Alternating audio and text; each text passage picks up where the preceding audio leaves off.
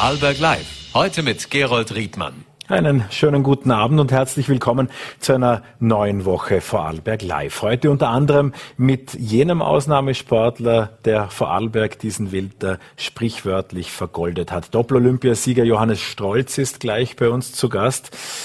Es quälen uns aber auch andere Fragen. Ist das Leben in Vorarlberg überhaupt noch leistbar? Die wirtschaftlichen Entwicklungen stehen im Mittelpunkt eines Gesprächs mit dem Direktor des Neos Lab und dem Ökonom Lukas Susterler gleich. Und der Krieg in der Ukraine beschäftigt uns ebenso, denn er kommt über das Mobiltelefon zwischenzeitlich zu uns. Viele Bilder, die über Social Media auf uns hereinprasseln. Was macht das mit uns? Was erreichen die Kriegsparteien damit? Und wie läuft's mit dem Cyberwar? Dazu ist ein Experte der ETH Zürich gleich zugeschaltet.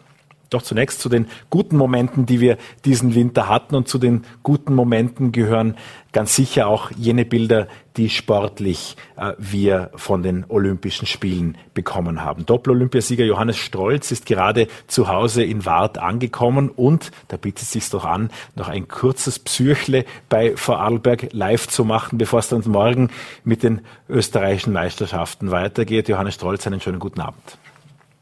Hallo, guten Abend.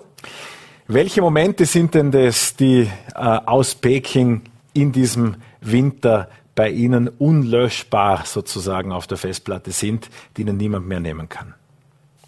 Ja, sehr viele natürlich. Es hat mit der Eröffnungsfeier schon angefangen, wirklich ein unvergessliches Erlebnis da mit der österreichischen Mannschaft, die das Stadion nie marschieren unter den Olympischen Ring. Und dann natürlich die Momente während der Wettkämpfe, Siegerehrungen und auch ja, danach die Momente mit der, mit der Betreuer, mit der Teamkollegen, das ist wirklich unvergesslich. Wie konnten denn die Feierlichkeiten überhaupt stattfinden? Wie muss man sich das in dem äh, schwer kontrollierten und doch ein bisschen abgeschotteten Olympischen Dorf vorstellen? Ja, also ÖOC hat da Gott sei Dank äh, das ein oder andere Festli Bier dabei gehabt für, das Team. Wir haben dann nach der Rennen im, im Quartier gemütlich angestoßen. Es ist eh jetzt nicht äh, Zeit für eine mordsmäßig große Feier gesehen, weil wir natürlich noch wichtige äh, Rennen haben, aber wir haben es trotzdem äh, angemessen feiern können und dank dem ÖOC eben haben wir auch ein bisschen, ein bisschen etwas gehabt zum Anstoßen. Es ist jetzt aber sonst nicht so, wie man es vielleicht von vorigen Spielen kennt mit Österreicher Hus und Marz Party. Also das ist sicher nicht gesehen, aber ja, ich habe es trotzdem sehr genießen können. Hat so einen Moment, ich probiere es jetzt so im Dialekt, wie ist denn das eigentlich? Wieso lernt eigentlich ganz Österreich Dialekt? Da gibt es doch sicher 100 ÖSV-Berater, die sagen, Johannes, du musst österreichisch reden und du redest einfach im walserischen Dialekt weiter.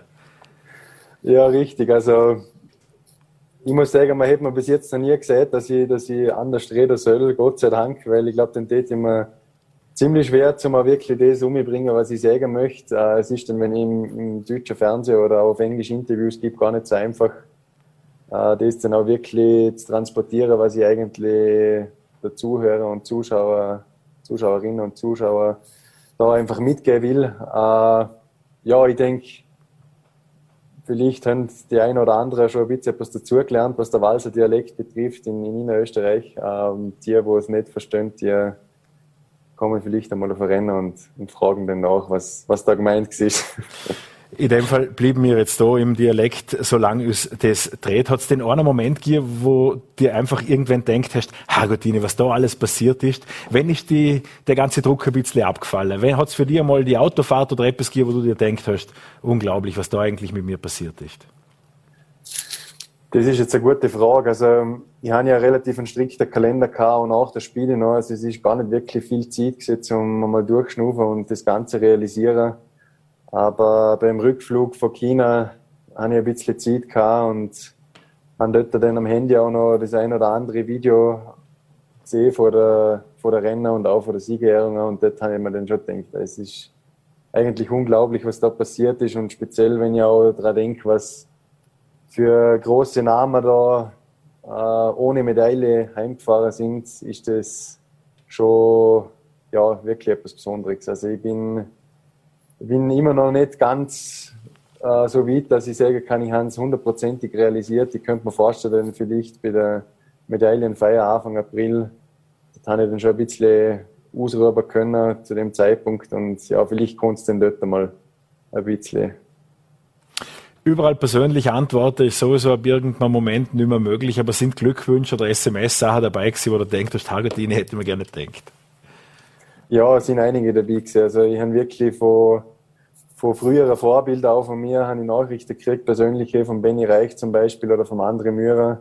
Der Marcel Hirscher hat mir eine Videobotschaft äh, zugeholt. Also es hat mich wirklich sehr geehrt und natürlich auch von sehr vielen Wegbegleitern äh, Freunde, Familie und sus Bekannte, die sich unheimlich mitgefreut haben. Und ich habe auch gespürt, wo ich zurück heimgekommen bin auf Vorarlberg, dass wirklich, ja, sich gefühlt jeder mitgefreut hat mit mir. Und das ist wirklich etwas Besonderes. Also das gibt mir sehr viel, das bedeutet mir viel und ist schön zum sehen, wenn, wenn alle so mitfiebern.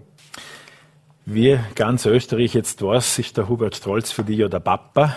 Ähm, da gibt's aber auch noch eine Mama mit der Birgit. Äh, wie, wie haben äh, die reagiert? Äh, was sind da die ersten Kontaktmöglichkeiten gewesen? Und haben die miteinander schon ein gefestet?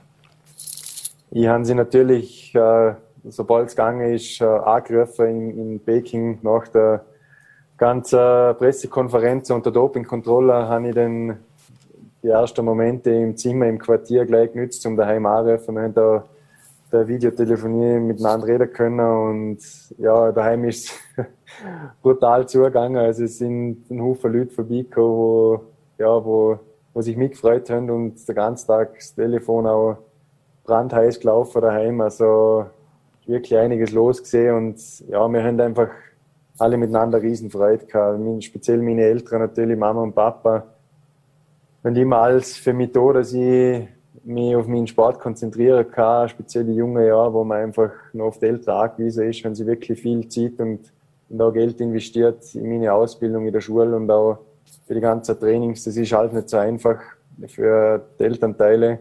Und da bin ich sehr dankbar, dass das dann auch ja, irgendwo ein bisschen zurückkommt, beziehungsweise dass sie dann auch sich so mitfreuen können. Das ist schon schön. Hast du gemerkt, dass der Papa wieder viel über Calgary hat nachdenken müssen? Ja, schon, ja. Wir haben dann ein paar Mal über die ganzen Momente geredet auch. Und was mir auch aufgefallen ist, hat man natürlich früher schon einiges von Calgary erzählt und da sind echt ein paar interessante Parallelen. Also abgesehen von den Medaillen äh, sind aus ein paar Sachen gesehen, wo ich ja, wo ich so aus seinen Erzählungen, Erzählungen schon, Erzählungen schon, schon die Geschichte mit der Eröffnungsfeier, dass um das einfach unheimlich viel äh, Motivation und, und Rückenwind gegeben für die Wettkämpfe. Das ist bei mir genau das Gleiche gesehen und er hat auch gesagt, damals hat er genau gewusst, solange es kalt ist, solange Temperaturen wirklich kalt bleiben, sind sie mit Kästle einfach perfekt aufgestellt und ich habe mir äh, dieses Jahr genau das Gleiche gedacht. Ich habe mir gedacht, solange so kalte Temperaturen sind, haben wir die Head einfach das perfekte Material und ja, ist, ist äh, wirklich gut gegangen alles miteinander. Also das sind schon interessante äh, ja, Gemeinsamkeiten. Zum Material reden wir gleich noch. Äh, Ursache, die natürlich auch eine Parallele ist, ist Kombi an und für sich der Bewerb, äh, der ja für den äh, Papa Hubert wichtig ist und auch für die äh, das erste Gold äh, braucht hat. Der Disziplin, die ja im Prinzip, kann man jetzt nicht viel freundlicher sagen, vom Aussterben bedroht ist. Wie siehst du Zukunft von der Kombi? Ich denke, dass Kombi schon ein Potenzial hätte, aber es ist nicht, nicht einfach zum Umsetzen. Ich denke, wichtig ist, dass wirklich äh, Speedläufer und Techniker die Möglichkeit haben, um sich äh, wirklich äh, gut präsentieren und auch ihre Stärke der jeweiligen jeweilige Disziplin gut ausspielen. Und das ist gar nicht einfach, um das Mittelmaß finden. Äh, Im Slalom ist es halt so, dass es relativ trainingsintensiv ist und, und auch allein schon vom Material her weit weg ist von der, von der restlichen Disziplin. Das, das Slalom-Ski ist 1,65 Meter lang und, und der Riesental auf Ski, der nächst kürzere oder der nächst längere eigentlich ist 1,93 Meter lang. Also da sieht man schon, dass da ein, ein großer Sprung ist zwischen Riesental und, und Abfahrtski ist nicht so ein großer Unterschied als wie, wie zum Slalom-Ski beispielsweise. Und das macht es dann schon ein bisschen schwierig zum, für die Abfahrer auch, äh, ja, äh, einen, einen Bewerb zu bieten, der, der sie auch nicht von vornherein benachteiligt. Ich denke, dass man mit der Regelung, dass der Abfahrer nach der, also dass der Schnellste nach der Abfahrt als Erster im Slalom starten kann, das ist schon ein guter Schritt gesehen. Für die Zukunft denke ich, dass es vielleicht äh, bei gewissen Orten gut passen wird, wie in Wengen oder Kitzbühel zum Beispiel, dass man da eine gute Lösung findet oder auch bei großen Ereignissen, denke ich, bietet es sich gut an, eine Kombi zu machen. Aber man muss es, wenn man es macht, muss man es sicher gehörig machen und mit Hand und Fuß, weil wenn man es stiefmütterlich behandelt, so jetzt die letzten Jahre, dann wird es, glaube ich, schwierig in Zukunft, dass es attraktiv ist und vermarktbar ist. Aber hast es für dich, dass du die jetzt so in den weiteren, ich meine, im September steht den 30. Geburtstag aber das heißt jetzt ja eigentlich nur, dass es damit dann richtig losgeht in der nächsten Saison. Ähm, musst du dich auf eine Disziplin spezialisieren oder wie gehst du damit um? Also für mich ist klar, dass der Hauptfokus auf dem Slalom bleibt. Ich werde da der Großteil vom Trainingsaufwand ich legen und ich hoffe jetzt, dass ich jetzt den, nach der letzten Rennen noch Zeit habe, um mit der Trainer da einen guten Plan machen für die kommende Saison und auch für die Jahre danach. Ähm, es ist schon ein bisschen ein Thema gesehen, dass ich den Riesentorlauf wieder vermehrt dazu nehme. Dort wäre aber wichtig gesehen, dass ich in der Weltcup-Startliste 500 Punkte erreicht. Das habe ich jetzt leider nicht geschafft. Äh, da ist jetzt die Ausgangslage von der Punkte relativ schwierig, aber wir werden sicher diskutieren, wie man da in Zukunft tut. Aber es ist ganz klar, dass der Slalom die Hauptdisziplin bleibt und die darf auch nicht drunter leiden. Nicht um Weltcup-Punkte, leider sozusagen, geht es die nächsten Tage im Unterfu. Das ist ja einerseits am, Gras, am Grasjoch äh, und auf der Seeblige äh, sind die Rennen angesetzt. Ab morgen geht's los bis Ende Woche. Österreichische Meisterschaften. Warum und wieso bist, brennst du jetzt so dafür, es geht, es geht für dich um einen vierten Staatsmeistertitel im Prinzip. Genau, ja. Also für mich ist es einfach jedes Jahr ein, ein schöner Abschluss vor der Saison. Ich habe das die letzten Jahre immer schon ja, unheimlich cool gefunden, dass man mit äh, Vorarlberger da miteinander auf Weg ist. Man ist ja da nicht mehr mit dem ÖSV unterwegs, sondern wirklich mit dem, mit dem Landesverband, mit dem VSV. Und das ist immer echt ein, eine lustige und äh, wirklich eine lockere Atmosphäre mit der Vorarlberger Teamkollegen, mit den Nachwuchsläufern, mit der Jugendkaderläufer da mit einem anderen Start zu gehen als Vorarlberger Team. Hat mir immer sehr viel Spaß gemacht und ja, das hat sich nicht geändert. Ich denke, dass das noch einmal ein, ein, ein cooles Rennen wird und freue mich schon drauf, da mit der anderen, mit der Jungen speziell an Start zu gehen und nochmal Gas zu geben. Und ich denke, dass es auch vielleicht in Zukunft eine schöne Sache wäre, wenn wieder mehr Weltcup-Beteiligung da wäre, weil es auch für, ja, für junge Athleten und auch für, vielleicht für heimisches Publikum eine gute Möglichkeit ist, zum ein bisschen in Kontakt treten. Wir wollen noch schnell über das Material reden. Was heißt das jetzt für die nächste Saison? Du musst jetzt ja eigentlich, um die Geschichte aufrecht zu erhalten, immer noch weiter, wenigstens Finish von der Kante, das wirst du nicht wegbringen oder wird das gerne immer machen? Ja, also ich muss ehrlich sagen, ich freue mich jetzt schon richtig auf den Service mal. Es ist sehr gut gewesen, dass ich es jetzt selbst gemacht habe, denke ich. Es hat zwar viel Energie gekostet und auch Zeit. Ich merke jetzt auch, dass ich da ein bisschen, ja, Rechnung präsentiert kriege für das Ganze, weil ich wirklich müde bin jetzt. Aber ich denke, es hat sich absolut auszahlt und für die Zukunft wird sicher wichtig, dass ich mich sehr gut mit dem künftigen Service mal abstimme, dass ich da wirklich mich gut einlebe mit ihm und und da den Vorwärts komme. Aber es ist auf jeden Fall ein Vorteil, wenn ich in Zukunft nicht mehr die, die viele Arbeit habe am Nachmittag im Skiraum. Das ist wirklich ein großer Aufwand, den man betreiben muss zu einer Zeit, die man eigentlich anders nützen sollte, dass man einfach wieder fit fürs nächste Training, fürs nächste Rennen ist. Und ja, ich meine, die Geschichte wäre natürlich cool, wenn ich das weiterhin selber machen tät, aber ich denke, dass es nicht wirklich dafür steht. Also ich, ich bin froh, wenn ich es dann nicht mehr selber machen muss. Du kriegst von heute fix einen Service mal gestellt, äh, wird gerade auch gesehen, herrscht. Kannst du den Rainer Salzgeber da anrufen und sagen, du, den und den hätte ich namentlich gern? Leider ist es nicht so einfach. Äh, wir haben sehr viele gute Serviceleute bei heute, also wirklich Weltklasse Servicemänner und die sind natürlich aber großteils eingeteilt. Äh, der Stefan Berthold, der Servicemann vom Schetti Ansrüt, der jetzt frei werden ich denke aber, dass er sicher auf der, auf der Speed-Schiene bleiben will. Und von dem her jetzt nicht auf mich passt als Slalomfahrer. Ich habe mit dem Salzi schon geredet und bin überzeugt, dass er da eine gute Lösung finden wird. Wer es wird, äh, kann er, glaube ich, selber noch nicht sagen. Man muss jetzt auch abwarten, was tut sich firmenintern noch. Vielleicht ist noch der ein oder andere Wechsel. von der, von der Athleten her. Aber ja, ich bin überzeugt, dass wir eine gute Lösung finden werden und freue mich dann schon, mit dem Mal zusammen zu schaffen. Bei dir gibt es einmal keinen Wechsel, was Ski betrifft? Nein, ich bleibe definitiv bei Also ich bin sehr, sehr zufrieden und ich glaube, es hätte auch jeder gesehen, der es ein bisschen verfolgt hat, dass das Material richtig gut funktioniert. Ähm, Head ist wirklich top aufgestellt. Wir haben so viele Leute, die Tag für Tag alles einhauen, dass man da vorwärts kommt, dass man das beste Material zur Verfügung gestellt kriegt und das ist wirklich eine riesen, eine riesen Geschichte und eine super Sache. Ich bin froh, dass ich so einen guten Kontakt habe schon über Jahre zur Firma. Ich habe es auch nicht weit. Geografisch ist es ein Vorteil. Ich kann im Dialekt reden über Ski und man versteht mich. Das ist vielleicht auch ein Vorteil, dass man da wirklich alles, was man spürt, so wie ihm der Schnabel gewachsen ist, äh, auch weitergehen kann. Und ja, es ist meiner Meinung nach die beste Skifirma der Welt. Speziell für mich ist es einfach die beste und darum freue ich mich auf weitere gemeinsame Jahre. Wer eine Zufallsbegegnung mit dir haben möchte, werde noch kurz irgendwo beim Vorbeipfitzer sehen, Wott, der ist die nächsten Tage im Unterfuhr eigentlich ganz gut bedient, wo äh, in der Silvretta äh, unterwegs bist. Am 3. April gibt's einen großen Empfang in der Gemeinde Wart. Ist das ein besonderer Tag? Auf der Homepage schrieb ja Wart ganz stolz an alle Strolzi-Fans, also von Salzi zu Strolzi. Äh, was wird das für ein Tag, dieser Sonntag, der 3. April? Ja, ich bin schon gespannt, was mir erwartet. Ich krieg's ein bisschen mit am Rand, was, was plant ist, aber eigentlich nichts detailliert.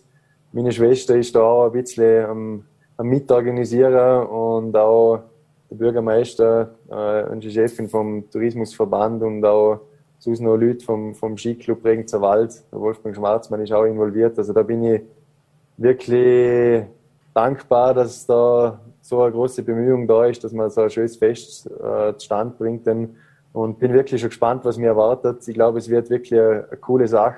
Und ja, ich würde mich freuen, wenn, wenn natürlich viele Leute da sind und das mit mir gemeinsam den vieren. Wie geht's für die jetzt weiter zum Abschluss? Die österreichische Meisterschaft im Unterfuhr haben wir angesprochen, aber irgendwann sollte um die Zeit kommen, wo einfach nichts dasteht. Äh, ist da schon Urlaub gebucht? Nein, Urlaub ist noch kein Buch. Das ist geplant, dass ich noch ein bis zwei Tage Skitest mit der Firma und danach werde ich Ski mal eine Weile lang ins Eck stellen, werde dann vielleicht ein bisschen langlaufen gehen oder daheim noch Ski fahren. Die eine oder andere Skitour werde ich sicher auch noch machen. Aber ja, es ist, es ist jetzt dann wichtig, dass ich wirklich mich gut ausruhe, dass ich die Akkus wieder auflade, äh, dass dann einfach die Energie und, und Kraft wieder da ist für die Vorbereitung für die kommende Saison. Ich möchte wieder im Sommer wirklich hart trainieren, dass ich körperlich topfit bin für die kommende Saison. Es ja, ist jetzt durch die Skirichter schon ein bisschen, wie soll ich sagen, ja, nicht ganz so, wie ich es vor den letzten Jahren gewohnt bin. Die letzten Jahre bin ich ein bisschen besser ausgestiegen, konditionell aus, der, aus den Winter, weil ich am Nachmittag mehr Zeit hatte für die Kraftkammer und auch fürs Training. Äh, da muss ich sicher gut dahinter gehen, aber der erste Schritt ist einmal, dass ich wirklich mich gut ausruhe und das Ganze auch ein bisschen genieße. Wunderbar. Das wünschen wir alle. Johannes Strolz, vielen, vielen Dank für die Einblicke hinter den Kulissen und äh, ja, wie hätte es anders funktionieren sollen, als dass wir Dialekt schwätzend. ja, vielen Dank.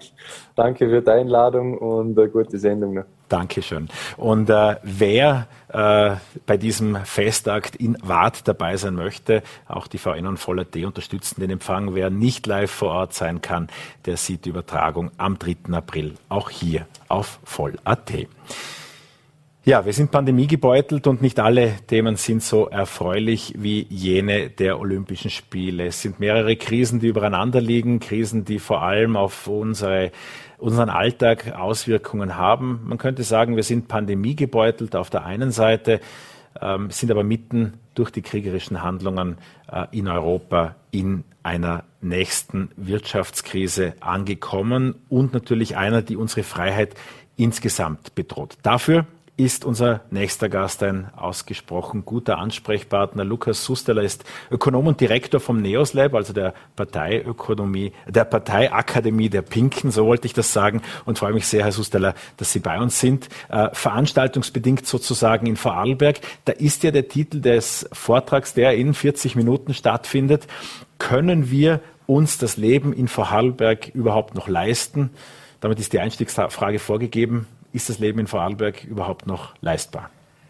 Zunächst mal danke für die Einladung. Ähm, ja, es ist natürlich noch leistbar. Die Frage ist nur, was bekommt man sozusagen für das Geld, das man aufwenden muss? Und da sieht man einfach, dass sich die Lebenshaltungskosten in Vorarlberg natürlich durchaus parallel zu anderen Bundesländern sehr stark entwickelt haben und dass die angesprochenen Krisen, die Pandemie auf der einen Seite und jetzt die Energiepreiskrise, die ausgelöst wurde natürlich auch von der kriegerischen Auseinandersetzung äh, von Russland in der Ukraine, dass das natürlich einen massiven Effekt darauf hat, was mit den Preisen in Vorarlberg passiert und vielleicht auch in einem zweiten Rundeneffekt mit den Immobilienmärkten, mit den Wohnungsmärkten äh, in Vorarlberg.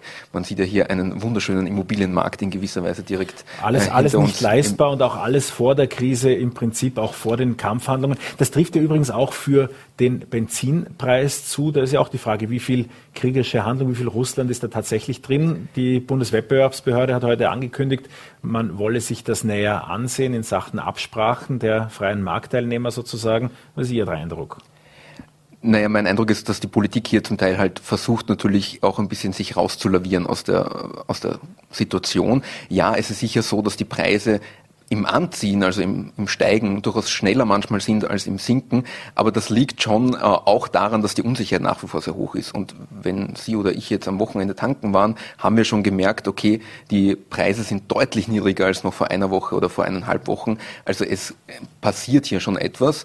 Und am Ende des Tages gilt auch hier ähm, der Brentpreis, also der Rohölpreis, der am globalen Weltmarkt gehandelt wird, der sich langsam auch natürlich wieder äh, an der Tankstelle bemerkbar machen sollte. Der ist jetzt jetzt gerade auch wieder deutlich gesunken. Also das heißt, man kann hier schon auch auf ein bisschen Entlastung hoffen. Das Problem ist nur, dass die Politik derzeit ein bisschen, ähm, also gerade die Bundesregierung sehr stark versucht, an allen möglichen Stellen kleine Dinge zu verteilen, um möglichst kleine Pflaster äh, zu verteilen aber die großen Themen ausklammert, nämlich die großen Themen, die da eben heißen, zum Beispiel, dass äh, der Bereich Immobilieneigentum äh, muss da das Steuersystem nicht eigentlich auch ein bisschen anders, moderner aufgestellt werden, wie auch in einigen Nachbarländern und dass am Ende des Tages auch die Kaufkraft dadurch geschützt wird, dass der Lohn- und Abgabenkeil kleiner wird, also dass vom Brutto auch mehr Netto überbleibt. Da sind wir in Österreich tendenziell nach wie vor im internationalen Vergleich besonders schlecht aufgestellt. Das heißt, bei all den Ankündigungen der Regierung, auch der Finanzminister aus Vorarlberg, Magnus Brunner, der ja ein Gutscheine verschicken äh, möchte, die mhm. vor den kriegerischen Handlungen beschlossen wurden und irgendwann dann außer an die sehr Gutverdiener zum Einlösen kommen sollten. Dann wurde ja am vergangenen Wochenende äh, erst äh, dieses äh, Energieentlastungspaket, das durchaus auf die Spritpreise gemünzt war und auf die äh, Heizungskosten äh, sozusagen äh, angekündigt, wobei es hauptsächlich in die Mobilität ging. Ähm, ist das alles kurzfristige Aktion und, oder, oder wäre ein richtiger Umbau, wie Sie das ansprechen, in Richtung äh, Arbeit weniger zu besteuern oder die, die, den Lohn weniger zu besteuern, wäre das in der Kürze der Zeit überhaupt möglich? Also das könnte man relativ rasch machen, weil natürlich äh, die Daten sind äh, verfügbar, die Daten werden auch zentral äh, im BMF natürlich auch gesteuert, wenn es um Steuerdaten, Arbeitnehmerveranlagung und anderes geht. Das Thema ist nur, dass wir jetzt in einem Modus sind, wo wir knapp 1,7, 2 Milliarden Euro ähm, in unterschiedlichsten Töpfen sozusagen an Steuerentlastung versprochen bekommen und gleichzeitig aus der anderen Tasche nimmt uns der Finanzminister in diesem und im nächsten Jahr über die kalte Progression ungefähr drei Milliarden Euro äh, aus der Tasche. Und das ist sozusagen ein bisschen da, äh, das, das Problem mit, dieser, mit diesen Ankündigungen und mit diesem Marketing von Reformen, dass dadurch, dass wir im Gegensatz zur Schweiz, im Gegensatz zu Schweden, im Gegensatz zu vielen anderen entwickelten Industrieländern immer noch die Inflation besteuern, also nur weil der Lohn mit der Teuerung wächst, sind Sie oder bin ich für den Finanzminister ein reicherer Mann geworden, was aber de facto nicht stimmt, weil wir uns um das Geld genau dasselbe leisten können. Aber in der Steuerprogression steigen wir rauf. Und dadurch haben wir natürlich einen Effekt, der relativ rasch Milliarden reinspült äh, im Finanzministerium. Und mit dem hat man leider eben nicht äh, die, äh, die Ressourcen genutzt, um größere, strukturellere Reformen zu machen, sondern man verteilt dann halt immer wieder, gerade vor Wahlen, allerlei Goodies äh, und die sind halt manchmal Gutscheine, die sind manchmal außertourliche Pensionsanpassungen und die, ist, die sind auch manchmal, dass man gewisse Einsparungen eben nicht macht, weil man sie jetzt sich doch äh, leisten kann, weil sozusagen wir alle als Steuerzahlerinnen und Steuerzahler mehr gezahlt haben. Und da ist halt jetzt diese Teuerungskrise, die wir haben. Wir haben jetzt 5,8 Prozent Inflation in Vorarlberg. Das ist so viel wie seit 1984 nicht mehr. Das ist also schon eine Ausnahmesituation. Wir haben gleichzeitig 0 Prozent Zinsen. Das heißt, der Finanzminister sagt Import importierte Inflation will damit sagen, ich kann gar nichts damit dagegen machen und die Energiepreise werden wieder sinken. Also schauen wir mal, oder sind auch Zinserhöhungen, wie wir es jetzt gerade eben von der US-Notenbank gesehen haben, ein Thema? Also die sind in Europa derzeit noch kein Thema, aber wir werden heuer sicher die eine oder andere symbolische Zinserhöhung schon haben. Sie wird aber definitiv nicht in Richtung 6% gehen, wo unsere Inflationsrate liegt. Ja, also muss man vorsichtshalber nachfragen, was heißt symbolisch? Ist das das Viertelprozent wie früher? Genau, auch? das sind diese Viertelprozentschritte. Davon können wir schon heuer einen sehen. Da, da passen gerade viele Volkswirtinnen, die da noch viel berufener sind als ich, ihre Prognosen gerade an. Aber es ist sicher nicht so, dass wir eine einen Realzins sehen, also dass zum Beispiel die Zinsen stärker äh, höher sein werden als die Inflationsrate.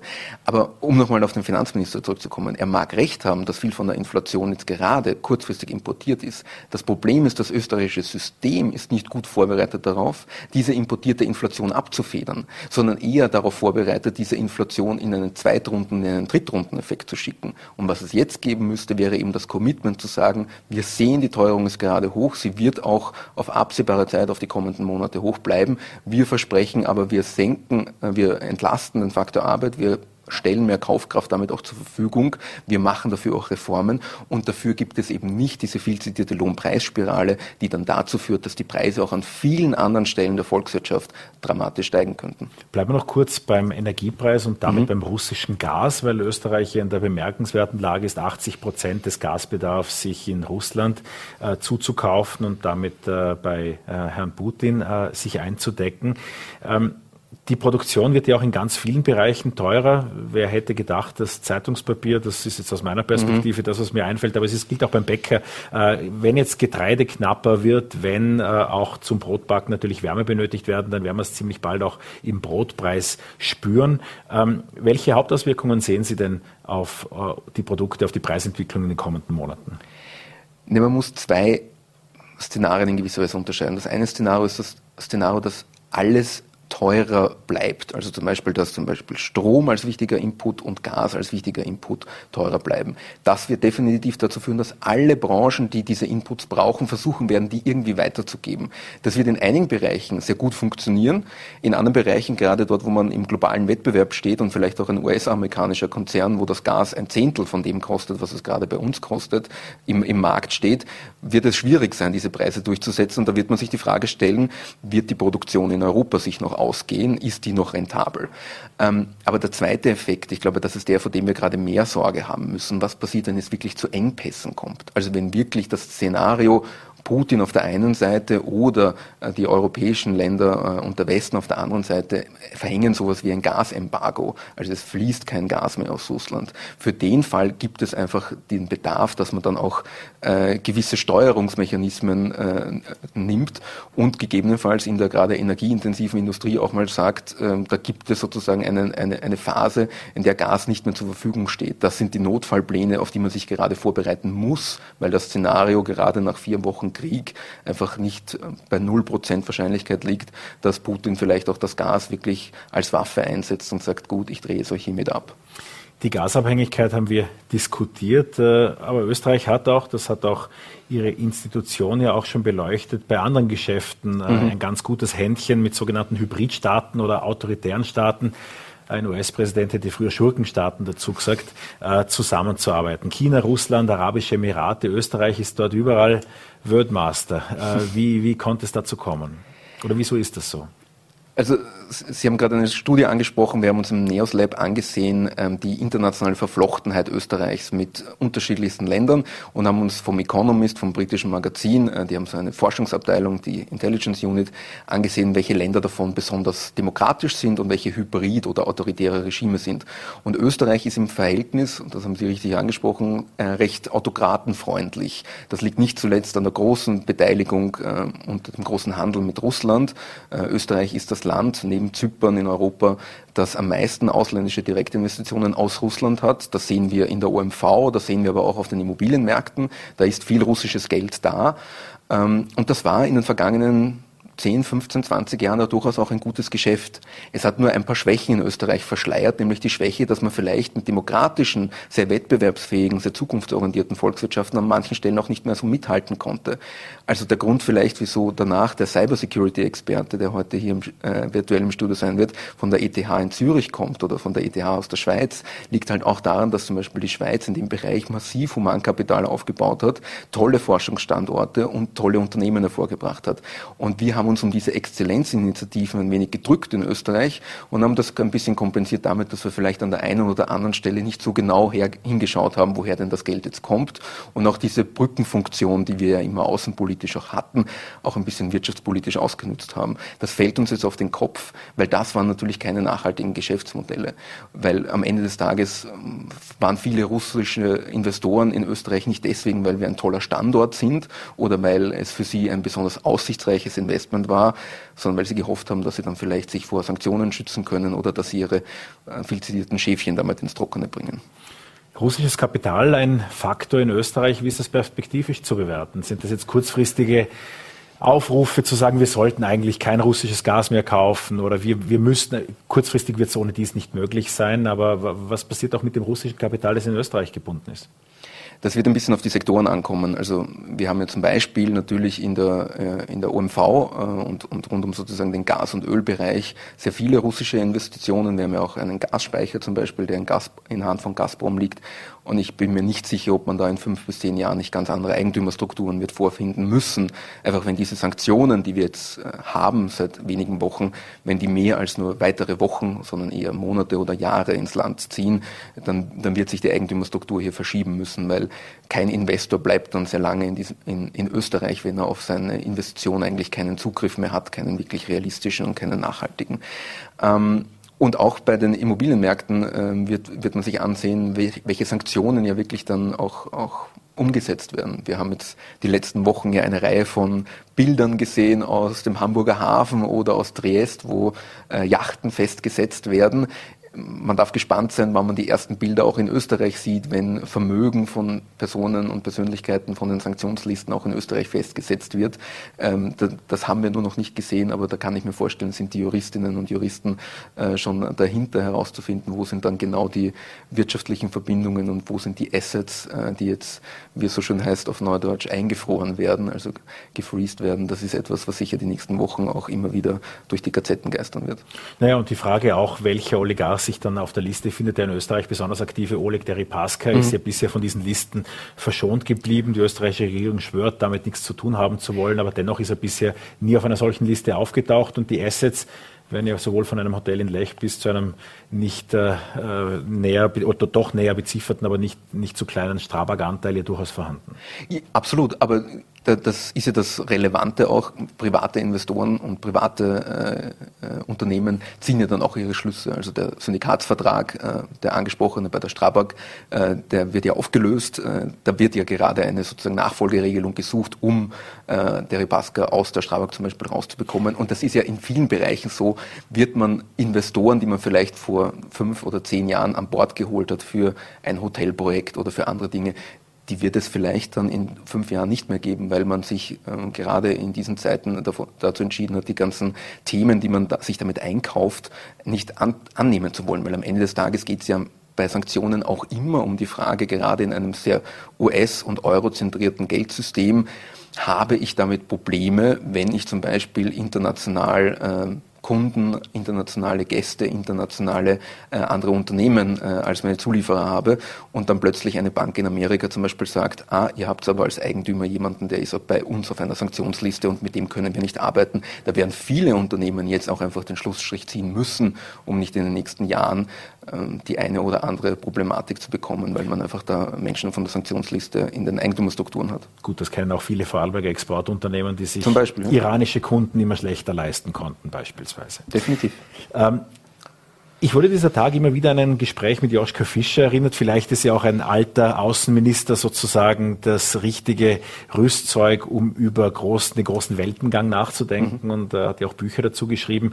Ähm, auch die Frage in den Mittelpunkt gestellt, Europa wird sich irgendwann entscheiden müssen für Ost oder für West. Ist das jetzt auch ein Schritt dessen, dass wir uns als Europa auch in Richtung Westen stärker orientieren werden? Oder sehen Sie diese ganzen Sanktionen und auch das russische Zurückdrängen von Investments und so weiter, also das Auflösen von Verträgen für einen eher kurzfristigen, äh, kurzfristigen Aktionismus?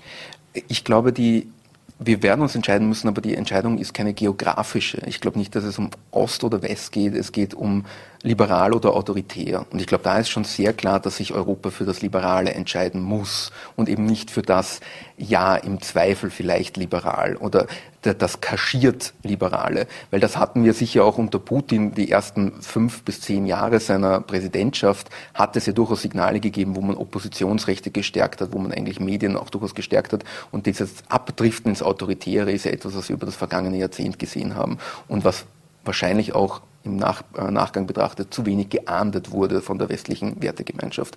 Und ich glaube, diese Werte, diese liberalen Werte von die anfangen bei der Medienfreiheit, die Putin genauso ein Dorn im Auge ist wie die Freiheit auf Selbstbestimmung und dass Wahlen das hervorbringen, äh, was, es, äh, was sie hervorbringen, nämlich die Selbstbestimmtheit. Und das ukrainische Volk hat selbstbestimmt entschieden, dass es einen Zelensky als Präsidenten haben möchte und nicht jemanden, der, äh, der die Ukraine an Russland heranführen möchte. Und das akzeptieren autoritäre Regime nicht. Und diese Entscheidung gibt es ganz klar. Aber das ist nicht unbedingt eine reine Ost-West-Frage, sondern das ist einfach eine Frage von liberale Demokratie gegen das, was sich da jetzt an unterschiedlichsten Formen von illiberalen Demokratien bis zu wirklichen Autokratien in den letzten Jahren gebildet hat. Was ist, um dann rein demokratisch äh, und lupenrein demokratisch funktionieren zu können, mhm. auch in Österreich notwendig? Ich meine, wir haben alle die Inseratenkorruption und andere Themen der Regierung gesehen, die alle durch äh, in, in intransparenten Teilen äh, möglich waren, Budget des Finanzministeriums oder verschiedene andere äh, Sümpfe, in denen es einfach die Möglichkeit gab, Dinge zu finanzieren, die ganz andere äh, Effekte hatten, als was dem Steuerzahler eigentlich versprochen war. Inwieweit äh, ist denn in Österreich auch Transparenz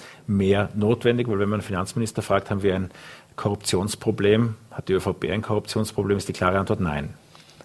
Und die Rechnungshofpräsidentin hat kürzlich in einem Süddeutsche Zeitung Interview gesagt, ja, wir haben derzeit ein, ein genau. Korruptionsproblem. Also ich, ich möchte das jetzt nicht mit Putins Russland vergleichen, das ist wie gesagt eine, eine andere Baustelle sozusagen und ein, ein anderes Problem. Aber wir haben in Österreich eine eine Tradition, dass der Staat nicht sehr transparent auftritt. Und das ist im internationalen Vergleich gerade mit anderen gut ausgebauten Wohlfahrtsstaaten eigentlich unüblich. Die Schweden, aber eben auch die Schweiz hat eine, ein viel höheres Ausmaß an Transparenz Neudeutsch würde man sagen, Accountability des öffentlichen Sektors. Der öffentliche Sektor muss sich rechtfertigen dafür, wieso es gewisse Dinge gibt mit öffentlichem Geld, mit unserem Steuergeld, die angeschafft werden, die inseriert werden, die in, in der einen oder anderen Form wieder äh, unter die Leute gebracht werden. Und da haben wir in Österreich wirklich, wirklich keine Tradition. Das ist Gutsherrenart, nach der oftmals mit Steuergeld umgegangen wird. Und das muss man natürlich abstellen. Da gibt es ja auch derzeit eine sehr tolle Initiative, auch eine überparteiliche Initiative rund um das Antikorruptionsvolksbegehren, wo über 70 Thesen und Themen aufgelistet wurden, die uns als Österreich nicht nur transparenter machen, sondern auch wirklich sauberer im Sinne von äh, Demokratiequalität und auch nachvollziehbarer und auch verantwortungsbewusster mit dem öffentlichen Geld und dem öffentlichen Handeln. Und ich glaube, da müssen wir große, große Schritte gehen, damit wir wirklich dort, dort stehen, wo wir eigentlich stehen sollten als Österreich im Herzen Europas und damit auch an der Speerspitze derjenigen, die sagen, das ist ein demokratisches Land mit tollen Institutionen, in denen man, in denen die Leute ein großes Commitment zu ihrem eigenen Staat haben, weil sie genau wissen, das geht Transparenz zu, das geht sauber zu, da wissen sie, woran sie sind, wenn sie ihre Steuern zahlen. Und ich glaube, da ist noch ein, ein Weg hin, da ist noch viel Transparenz nötig und da ist auch noch wahrscheinlich leider äh, viel Initiative notwendig, ob das jetzt das Antikorruptionsvolksbegehren ist oder unterschiedlichste Initiativen im Parlament, damit wir dort auch wirklich hinkommen. Ein flammendes Plädoyer für mehr Transparenz in Österreich. Lukas Susterler war das. Vielen Dank für den Besuch bei uns im Studio. Vielen Dank für die Einladung. Und viel Vergnügen bei Ihrem Vortrag in 21 Minuten. Das geht sich aus. Ich werde ähm, mich bemühen. Danke. Kriege können heute auch äh, am Mobiltelefon gewonnen werden. Jedenfalls ist diese hybride Kriegsführung etwas, äh, das sich äh, Strategen äh, dessen sich Strategen bedienen und das auch ein äh, großes Thema im aktuellen Konflikt zwischen äh, dem Aggressor Russland und der Ukraine ist. Äh, ich freue mich sehr, dass Dr. Lennart Maschmeyer, international gefragter Experte von der ETH Zürich, äh, uns zugeschaltet ist und damit einen lieben Gruß vom Bodensee nach Zürich. Schön, dass Sie Zeit gefunden haben und mit dabei sein können. Guten Abend. Danke für die Einladung. Die Bilder von Wladimir Klitschko, wie er neben Reportern an äh, Kriegsschauplätzen steht und äh, Kurzvideos absetzt oder Volodymyr Zelensky, wie er inszenierte Videos äh, nach, in alle, nicht nur Parlamente der westlichen Welt, sondern auch auf viele Mobiltelefone bringt. Das ist ja auch Teil dessen, zu dem man früher in anderen Konflikten auch durchaus äh, ja, Informationspolitik, in manchen Fällen auch Propaganda gesagt hätten. Wir erleben diesen Krieg in einer Art Echtzeit wie noch selten zuvor. Welche Rolle spielt der digitale Krieg heute? Ja, das ist eine große Frage. Ich versuche es mal kurz zu fassen in der Antwort, denn das ist etwas, womit ich mich schon länger beschäftige. Meine ganze Forschung geht eigentlich darum, wie digitale Technologien die Machtausübung ändern, politische Machtausübung, was für neue Möglichkeiten es da gibt. Und es ist aber nun so, dass ich in meiner eigenen Forschung, wo ich mich gerade mit der Ukraine viel beschäftigt habe, gesehen habe, dass viele von den Annahmen und auch Ängsten über diese neue Technologie eigentlich nicht wirklich äh, sich in der Realität widerspiegeln, wenn man es sich genau anschaut.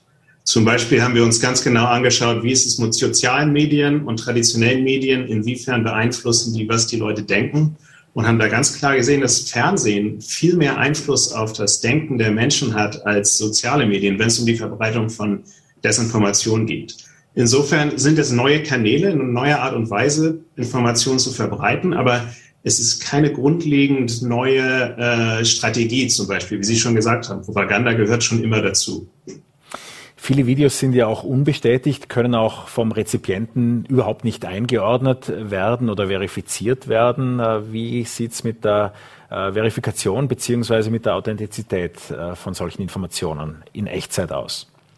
Ja, das ist wirklich eine interessante Frage jetzt gerade in dem Konflikt. Es natürlich sehr früh, da wirklich Schlüsse zu ziehen, gerade weil man es nicht verifizieren kann. Aber was interessant ist an dem, wie es sich entwickelt hat, ist, dass die große Angst ja schon lange ist, dass man über soziale Medien sozusagen authentisches Material oder authentische Inhalte fälschen kann, die so aussehen, als würden sie aus der Bevölkerung kommen, aber in Wirklichkeit von oben gelenkt werden. Das ist ja schon lange eigentlich jetzt die Angst vor der russischen Desinformation und der, der Technik, der, der, die dort benutzt wird. Aber wir sehen genau das Gegenteil jetzt in dem Konflikt. Wir sehen halt aus der Ukraine viel Inhalte, die auch direkt aus der Bevölkerung kommen, wie jemand, der mit seinen Händen versucht, den Panzer äh, zu stoppen zum Beispiel. Sehr emotional natürlich, wenn man das sieht. Was gibt es emotionaleres, als solchen Widerstand zu sehen? Das heißt, insofern sehen wir eigentlich das, was in, gefälscht werden sollte von Russland als echte Inhalte aus der Ukraine, die sich entsprechend auch viral verbreiten. Aber wie Sie eben sagten, ist es nicht immer klar, ob diese Videos vor allem äh, authentisch sind, ob sie wirklich so stattgefunden haben oder ob da was dran rumgedoktert wurde. Ein gutes Beispiel ist dieses Ghost of Kiev Video, was viel um die Welt gegangen ist, vor anderthalb Wochen ungefähr, glaube ich. Die Nachricht war da, dass ein äh, Kampfpilot, Kampfjetpilot, ukrainischer, schon sechs äh, Jets abgeschossen haben sollte von den Russen. Und äh, dann gab es Videos dazu, die das sozusagen beweisen sollten. Aber es stellte sich dann raus, das Video kam aus einem Videospiel. Das haben auf Twitter mehrere Leute dann äh, genau die Szene eben gefunden in dem Videospiel oder den Hintergrund. Und da gibt es sicher noch mehr Beispiele, würde ich mal vermuten. Auch ein anderes von Zelensky zum Beispiel, die er die Truppen besucht hat. Das war ganz am Anfang des Krieges. Stellte sich dann raus, dass die Bilder aber erst im Dezember kamen. Also es ist nicht so, dass wir annehmen können, dass alles, was aus der Ukraine kommt, jetzt authentisch ist. Und das nachzuprüfen ist extrem schwer, vor allem, weil es so viel Materialien jeden Tag gibt. Da kommt ja eigentlich niemand hinterher. Was sind Ihrer Ansicht nach da die Dinge, die den größten Einfluss haben? Es gibt offensichtlich ja auch von ukrainischer Seite große Bedenken, dass äh, durch äh, Computer mit, mit, mit, mit künstlicher Intelligenz veränderten Videos, durch sogenannte Deepfake-Technologien eine Kapitulation von Zelensky äh, ausgeschickt werden könnte, falsche Aufrufe an die Truppen sich zu ergeben. Andererseits gibt es diese vielen kleinen ja, es sind Erzählweisen, Geschichten auch. Sie haben den Ghost of Kiev erwähnt. Es gibt ja auch diese sehr frühe Beispiel von der, äh, von der Mannschaft auf einer Forschungsinsel oder auf einer Insel, die eben äh, dem russischen Kriegsschiff eine recht eindeutige Antwort gegeben haben soll. Ähm, sind solche Dinge wichtig für die Truppenmoral? sind wir die, die diese Nachrichten aufnehmen sollen? Für wen sind all diese Dinge gedacht? Oder entsteht das halt dann doch einfach in so einem Konflikt und irgendeiner findet dann, dass es interessant ist, wenn äh, ukrainische Traktoren russische Panzer abschleppen und es entwickelt sich ein Internet-Meme daraus? Also Inwiefern da jetzt eine lang geplante Strategie dahinter ist, also von der ukrainischen Seite, wie diese Informationen verbreitet werden, was für Informationen dann auch verstärkt werden, gerade aus der Bevölkerung heraus, von den offiziellen Kanälen, ist schwer zu sagen. Aber es sieht doch so aus, als wäre da eine klare Strategie dahinter. Und insofern denke ich auch nicht überraschend, denn der ukrainische Präsident kommt ja aus dem Fernsehen eigentlich. Entsprechend kennt er die Macht der Bilder. Und ich denke mal, hat sich dort auch bestimmt eingesetzt dafür. Also würde ich annehmen, dass es klar gesteuert und geplant ist, was für Informationen verbreitet werden, ebenso den Mythos des Widerstands, der ja real ist, das ist ja keine Erfindung, aber den eben noch weiter zu verstärken und auch ein bisschen mehr zu äh, mythologisieren. Der Ghost of Kiev ist ein gutes Beispiel hier. Und es ist ganz klar, dass das Publikum, denke ich, der Westen ist vor allem. Die eigene Bevölkerung, die eigenen Soldaten, aber auch der Westen, die Länder, aus, der, aus denen die Ukraine eben hoffen, äh, mehr Hilfe zu bekommen und Unterstützung. Hätten Sie der russischen Propaganda. Wir sprachen ja früher über diese Trollfabrik in St. Petersburg, über das Fälschen der Wahlen, über verschiedene Facebook-Strategien in den USA. Und jetzt kommt aus Russland ja nicht so viel, auch nicht die klassischen Cyberangriffe sozusagen. Äh, sind das Themen, die Sie äh, ja über- oder unterschätzt hat, hätten? Also ich muss ehrlich sagen, mich hat es nicht sehr überrascht, dass wir da wenig gesehen haben aus Russland, weil ich mich eben schon länger damit beschäftigt habe und die Überraschung schon vorher kam. Denn ich habe mir angeschaut, was Russland für Cyberangriffe gegen die Ukraine durchgeführt hat in den letzten Jahren und da gesehen, dass viele, die meisten von denen eigentlich kaum strategischen Nutzen gebracht haben. Da gibt es ganz viel ähm, aufgebauschte Berichterstattung darüber, gerade in den Medien. Aber in Wirklichkeit hat es wirklich nicht äh, viel am Konflikt geändert. Und genauso auch mit der Desinformation über soziale Medien. Das habe ich ja zu Beginn schon ein bisschen äh, äh, besprochen, dass wir da einfach nicht viel gesehen haben. Gerade groß angelegt, also diese ganze Idee von Trollfabriken und Botnets, die eben ganz groß angelegten Riesenpublikum erreichen über soziale Medien, haben wir nicht gesehen. Das Publikum auch sehr klein offensichtlich von denen. Wir haben da nicht wirklich festgestellt, dass Menschen, die soziale Medien vor allem konsumieren, um dort ihre Nachrichten zu erhalten, dass die mehr an Desinformation glauben. Das ist eher das Gegenteil. Leute, die bestimmte Fernsehkanäle schauen, die halt eher pro-russisch sind, die, da ist eine klare Tendenz, die glauben eher diese Desinformationsinhalte. Leute, die eher soziale Medien für ihre Nachrichten benutzen, nicht. Und das ist ganz ähnlich zu dem, wie es in den USA ist. Da gab es eben auch die große Angst um Desinformation und was theoretisch möglich ist mit diesen Botnets. Aber in Wirklichkeit, also bewiesen empirisch, dass wir Daten haben und, und Beweise dafür für solche groß angelegten Kampagnen gibt es eben nicht. Stattdessen ist es so, dass die Kampagnen, die da mal empirisch belegt wurden, immer nur manchmal mehrere hundert Twitter-Accounts äh, umfassen, die aber auch nicht wirklich viele Follower haben, entsprechend gar nicht so ein großes Publikum erreicht haben. Also sieht es doch so aus, dass viel von dem Angst war und irgendwie ja, ich, ich, glaube, es hat was mit der Berichterstattung zu tun, dass es immer mehr so aufgebauscht wurde, was aber nicht so richtig in der Realität verwurzelt war. Und jetzt sehen wir halt die Realität und die plumpe Art und Weise, wie Russland diese Desinformation durchführt und auch nicht wirklich koordiniert, genau wie die Militäroperation selbst. Da war es ja ähnlich. Große ja. Angst und in Wirklichkeit jetzt doch äh, Überraschung. Warum haben es die Russen nicht geschafft, wie alle vorher gesagt haben, das Land äh, zu erobern innerhalb weniger Tage? Sie haben sich, äh, wie gesagt, äh, mit diesem Thema eingehend beschäftigt. Auch Ihre kürzlich veröffentlichte Doktorarbeit trägt ja äh, zum Teil den Titel Warum Cyberoperationen hinter den Erwartungen zurückbleiben. Und meine drei Töchter würden in dem Moment auch einfach nachfragen, warum eigentlich? Warum bleiben Cyberoperationen hinter den Erwartungen zurück? Ja, wie gesagt, das ist die Doktorarbeit. Das ist jetzt schwer, das kurz. Naja, in, in, in der Einführung und in der Zusammenfassung erwähnen Sie ja auch einen Blick in die Geschichte, dass wir dazu tendieren, neue Technologien, neue Möglichkeiten überzubewerten. Jedenfalls hätte ich das so mitgenommen. Ja, die Tendenz sehe ich ganz klar. Und andererseits ist diese ganze Idee der hybriden Kriegsführung geht in die gleiche Richtung. Das ist man sieht, es gibt hier andere Arten und Weise, Macht auszuüben als über Krieg und Diplomatie. Das sind eben die klassischen Mittel. Und das wird aber nicht viel erforscht. Das geschieht halt im Verborgenen normalerweise. Aber Russland hat das nun gerade gegen die Ukraine in den letzten Jahren sehr äh, stark verwendet, solche Mittel. Und Subversion ist hier das Instrument, mit, der ich mich mit dem ich mich vor allem beschäftigt habe. Also Unterwanderung von Systemen, Infiltration. Eigentlich geht das mit Spionen in der, im Kalten Krieg. Und jetzt kann man eben Cyberoperationen dafür benutzen. Und die Techniken sind aber sehr ähnlich. Und was daran interessant ist, ist, dass auch die Subversion als Machtinstrument eigentlich die ganze Zeit durchgehend durch den, über den Kalten Krieg hinweg äh, überschätzt wurde, was damit theoretisch möglich ist. Die große Angst vor kommunistischer Subversion, dass sie eigentlich überall sind. McCarthy in den USA, der da so eine Hexenjagd äh, verfolgt hat gegen vermeintliche Kommunisten überall in der Regierung. Und das ist wie so ein roter Faden, der sich da durch die Geschichte zieht. Und jetzt über die letzten Jahre, zwei Jahrzehnte eigentlich, haben wir das Gleiche mit Cyberoperationen gesehen und in kürz, äh, letzter Zeit auch äh, Desinformation und Propaganda über digitale Medien.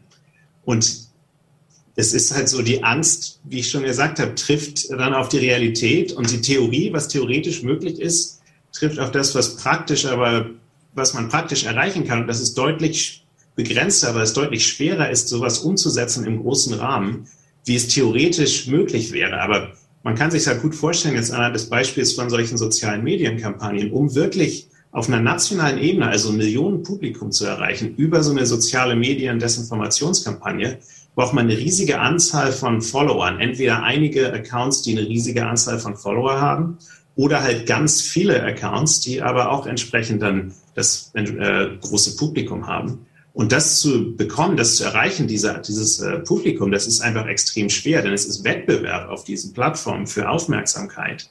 Und da haben solche Akteure, die Desinformation verfolgen, kein Monopol. Die haben dort keinen Vorteil. Die sind halt in dem gleichen Wettbewerb.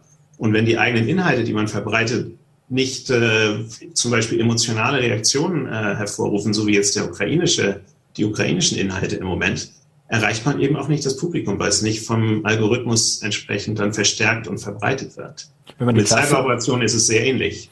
Eben, wenn man speziell die Cyberoperationen sich ansieht, dann ähm, fällt einem ja auch das auf, dass beispielsweise in den ersten Kriegstagen Microsoft sehr schnell Patches veröffentlicht hat, dass die internationale Zusammenarbeit, was das Schließen von den üblichen Einfallstoren äh, mit Spionagesoftware, mit äh, Softwarestücken, die sich später aktivieren lassen, äh, offensichtlich besser geworden ist. Ist sie wirklich besser geworden? Ja, auch das ist eine Frage, die sich sehr schwer beantworten lässt, denn wir haben dafür zu wenig Einblick in das, was nun wirklich passiert ist. Das ist ja so eine Was wäre wenn Frage. Naja, aber um das konkreter, um das konkreter zu machen, Herr Dr. Marschmeier, ähm, wie viel amerikanische Abwehrtechnologie ist momentan äh, in der Ukraine? Ja, das ist genau die Frage. Das weiß man nicht. Wir wissen, das Einzige, was wir wissen, ist, dass die USA, auch England dort Hilfe angeboten hat, einige Experten hingeschickt. Und entsprechend ist es theoretisch möglich, dass die Ukraine jetzt bessere Verteidigung hatte. Aber ich würde mal sagen, realistisch gesehen ist es in den wenigen Wochen, die da verstrichen sind, zwischen der Zeitpunkt, wo diese Experten ab, äh, versendet wurden, in der Ukraine angekommen sind und dann den ersten Cyberangriffen, das ist eigentlich zu wenig Zeit, um da wirklich einen großen Unterschied zu machen. Es ist allerdings offensichtlich so, dass viel mehr Aufmerksamkeit da war, eben auch von den westlichen Firmen wie Microsoft, die dann solche Sicherheitslücken dort gefunden haben und die Schadsoftware, die dann auch äh, verwendet wurde und gegen die Ukraine und von, der, von Microsoft entdeckt wurde. Also das hat sicherlich einen Unterschied gemacht, aber ob das jetzt grundlegend einen Unterschied gemacht hat, dass halt russische Cyberoperationen oder Russland versucht hat, dort größer angelegte Cyberoperationen zu verfolgen, also auch Angriffe durchzuführen, die dann vereitelt wurden, das sieht nicht so aus. Dafür haben wir eigentlich keine Beweislage, keine wirklich handfesten Beweise, die solche groß angelegten Operationen, die vereitelt wurden, zeigen. Auch das, was Microsoft aufgedeckt hat, scheint nicht wirklich nennenswert Schaden angerichtet zu haben. Nennenswert bedeutet hier, dass es eben strategischen Unterschied macht im Verlauf des Konflikts. Also wenn Russland jetzt großflächig Kommunikation lahmgelegt hätte, zum Beispiel im, äh, zum Zeitpunkt der Invasion, was sie ja probiert haben mit den Satelliten, die das ukrainische Militär verwendet, das hätte sicherlich einen Unterschied gemacht. Aber gerade sowas haben wir eben nicht gesehen, was da auf der nationalen Ebene dann solche riesigen Verwerfungen ausgelöst hat oder alles ins Dunkel gestürzt hat, das ganze Land. Und das war ja die Angst eigentlich, als es immer mehr Richtung Eskalation ging. Die Angst vor Cyberangriffen, die viel größer und schlimmer sind als alles, was wir jemals gesehen haben. Und genau das ist ja nicht eingetreten. Und das entspricht dem, was ich eben vorher gesehen habe. Es ist nicht einfach, solche äh, strategisch relevanten Effekte zu erzeugen durch Cyberoperationen. Also sagen wir jetzt einen Stromausfall zum Beispiel im ganzen Land. Das ist extrem schwer und herausfordernd. Und wenn man dann schon dieses Militär hat und mit militärischen Mitteln einfach den Strom ausschalten kann, indem man es bombardiert, ist es einfacher, es ist einfach viel zerstörerischer, anstatt dass ein Hacker oder ein Team von Hackern zwei Jahre lang versuchen muss, sich da irgendwie in die Systeme reinzuhacken und Zugriff zu bekommen. Das heißt, auch Ihre Erwartungshaltung wäre jetzt nicht, dass in den kommenden Wochen, gut, die Zukunft vorherzusagen ist da immer schwierig, aber Ihre Erwartungshaltung ist nicht, dass da mit zig eingeschleppten ähm, und vielleicht schon jetzt in Systemen befindlichen schlafenden Codeteilen irgendwann der große Cyberangriff noch kommt. Also es ist schon so, je länger dieser Konflikt jetzt dauert, desto wahrscheinlicher wird es, dass Russland in der Lage ist, eben zerstörerisch will ich nicht sagen, aber schon Effekte zu erzeugen, die dann Schaden äh, erzeugen in den Gesellschaften, auf die es abzielen. Also vor allem wirtschaftliche Verwerfungen. Das würde ich schon erwarten, gerade jetzt als Antwort auf die Sanktionen.